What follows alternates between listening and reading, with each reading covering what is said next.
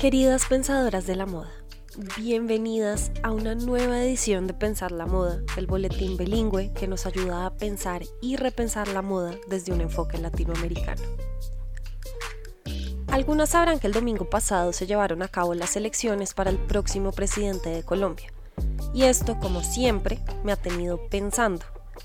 He estado pensando en el pánico colectivo de ciertos grupos sociales que se enfrenta a la ilusión esperanzadora de algunos otros pensando en todos los comentarios y las predicciones de quienes me rodean, y pensando en cómo entra la moda dentro de todo esto. Porque sí, aquí no se piensa nunca sin integrar la moda de alguna forma. La relación entre la moda y la política me ha inquietado durante años. Tal vez fue por eso que en el segundo semestre de mi maestría decidí tomar una materia sobre la moda y la identidad en el antiguo régimen francés y durante la Revolución Francesa. El trabajo de investigación que hice para esa clase me llevó a analizar las representaciones de la feminidad, entre comillas, ideal para la nueva nación que se constituía con la revolución.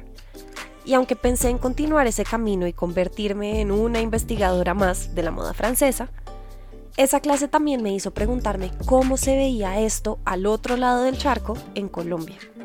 Al final, eran más los paralelos que veía en ese momento que las diferencias y toda una tesis de maestría y varios años de investigación después, sigo pensando en que los pilares sobre los que se fundamentaron ambas naciones, y bueno, si a eso vamos, prácticamente todas las naciones occidentales modernas, son bastante similares.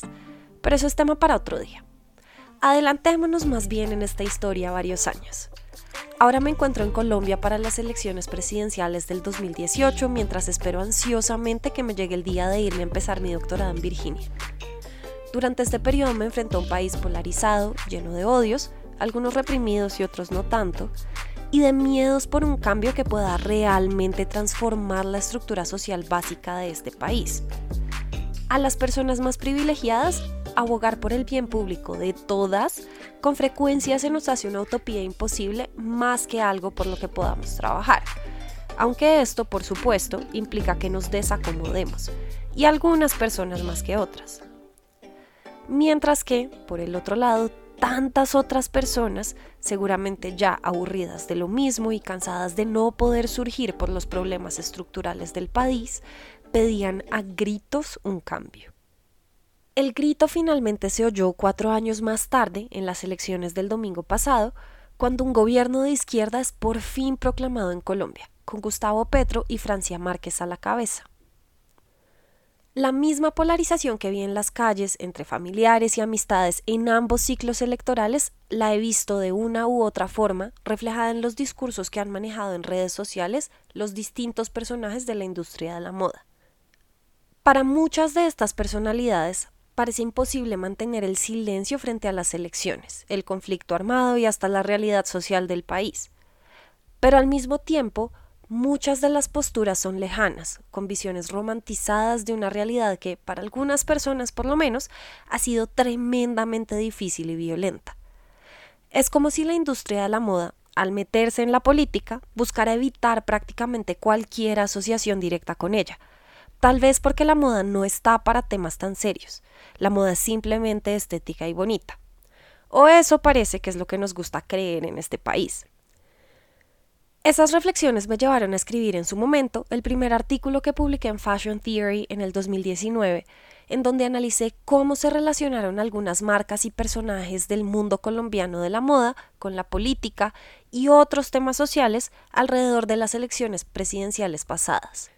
Este año no he hecho un seguimiento tan profundo del tema y mi producción académica se encuentra enfocada exclusivamente en mi tesis doctoral, así que no habrá una secuela, por así decirlo, de ese artículo sobre estas elecciones. Pero sí tengo un par de cosas que decir. No vengo a decirle a nadie que se vaya de este país si no le gustan los resultados, entre otras porque sé que los trámites son largos y complicados, además de que muchas personas no querrán ni podrán simplemente dejar su vida así como así. Tampoco vengo a defender a ninguno de los candidatos y sus equipos porque reconozco que cada uno tiene sus defectos. Pero lo que sí puedo decir es que mientras no dejemos de repetir que Colombia nos duele, como he visto a tantas personas hacerlo en redes sociales, sin hacer mucho para cambiarlo, va a ser poca la transformación que verá el país. Por el otro lado, si solo celebramos el triunfo de la izquierda sin realmente aprovechar la oportunidad que se nos presenta para reformar tantos problemas estructurales del país, creo que tampoco podrá gestarse un cambio sustancial y desde la raíz. Así que mi invitación hoy no es ni al dolor ni a la celebración. Es más bien a pensar en cómo, desde cada una de nuestras trincheras y posiciones políticas, podemos crear un nuevo contrato social en donde no sea ni el dolor irreparable ni el triunfo glorioso lo que nos defina, sino más bien un existir colectivo que pueda llevarnos a construir un mejor país. Y aquí tal vez vale la pena aclarar que ese mejor debe ser bajo nuestros términos y lo que nos funciona aquí, no ese mejor inalcanzable que se nos ha impuesto desde Euro-Norteamérica y que nos ha hecho internalizar tanto la idea de que somos un país inherentemente, entre comillas, retrasado, que no hemos podido salir de ahí. Mejor es un adjetivo bastante amplio y es subjetivo, pues seguramente significa cosas distintas para distintas personas. Pero ¿cómo será que podamos llegar a un acuerdo sobre lo que es mejor para todas en Colombia?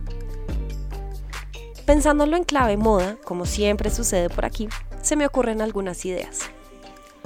Primero, eliminar las violencias asociadas con la producción de la moda, que van desde el trabajo mal remunerado hasta la apropiación cultural.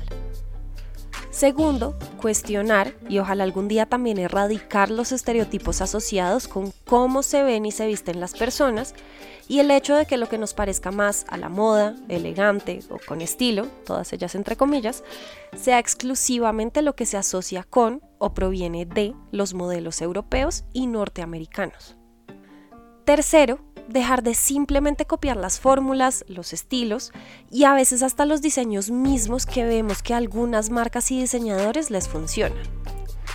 Y por último, reemplazar las tres malas prácticas por la búsqueda de la creatividad verdadera, fundamentada en la investigación profunda y el reconocimiento de que la moda, en medio de todo, tiene bastante sustancia. La cuestión ahora es cómo crear acciones tangibles y medibles para efectuar estos cambios. ¿Qué se les ocurre a ustedes que podemos hacer? Como siempre, espero con ansias leer sus ideas en los comentarios. Gracias, gracias por escucharme y hasta una nueva edición de Pensar la Moda.